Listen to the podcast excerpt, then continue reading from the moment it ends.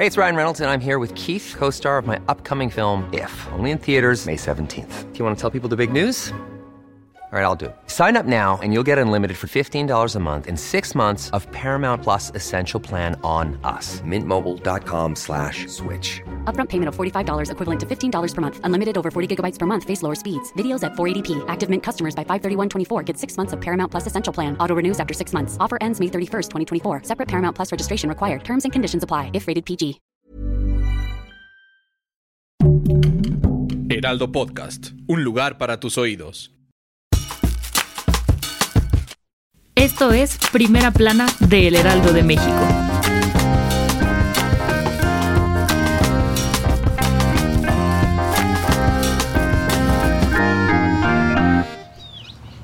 Se zambullen uno tras del otro en el lago y se van a pescar.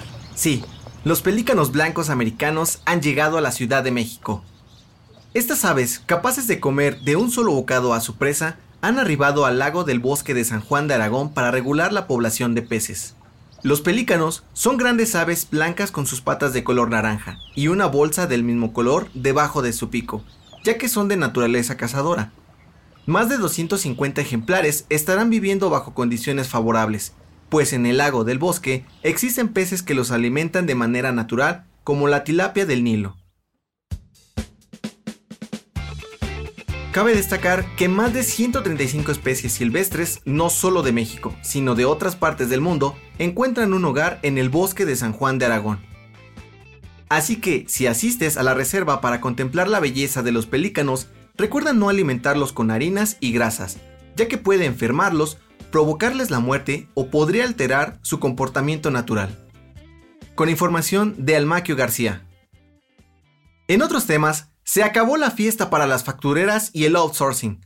La Procuraduría Fiscal de la Federación presentará 100 denuncias penales en contra de personas físicas. El subprocurador fiscal de investigaciones, Contreras Saldívar, dijo que tienen en la mira a 50 grandes factureros, donde ya se están preparando las denuncias, además de 10 grandes personas que venden esquemas de outsourcing. Saldívar dijo que también buscan perseguir a quienes ofrecen el producto a través de la reforma penal fiscal y al mismo tiempo la corrección de todas las personas físicas que fueron beneficiadas. Con información de José Manuel Arteaga. Datos de la Unión Nacional Interdisciplinaria de Farmacias, Clínicas y Consultorios demuestran que durante esta pandemia aumentó hasta tres veces más la demanda en algunos consultorios de farmacias, ya que son más baratos y la gente prefiere no exponerse al contagio de COVID-19 en hospitales públicos. Antes de la contingencia, las farmacias con consultorios atendían a un promedio de 10 personas diarias y ahora están dando de 35 a 40 consultas en promedio. Con información de Laura Quintero. El dato que cambiará tu día. ¿Sabes por qué se le dice cabello chino al cabello rizado? Durante la época colonial, las familias españolas solían tener servidumbre, y a estas personas se les llamaba chinas. Años más tarde, los esclavos africanos comenzaron a llegar a México y se mezclaron con los indígenas. Fue en este momento que la mezcla de razas dio origen a las distintas castas de la Nueva España. Una de las castas que aumentó fue la que se originó por el cruce entre mulatos e indígenas, a quienes llamaron chinos, pues ya estaban destinados a formar parte de la servidumbre pero la herencia genética de los africanos les otorgó a estas personas el cabello rizado, lo que sería la principal característica de los chinos y la razón por la que hasta el día de hoy a las personas con este tipo de cabello se les dice así. Esto fue Primera Plana, un podcast de El Heraldo de México.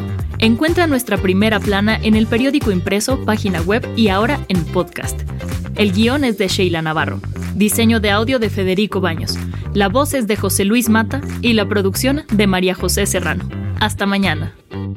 Síguenos en Twitter, arroba Heraldo de México, Instagram, arroba El Heraldo de México y encuéntranos en Facebook y YouTube como El Heraldo de México.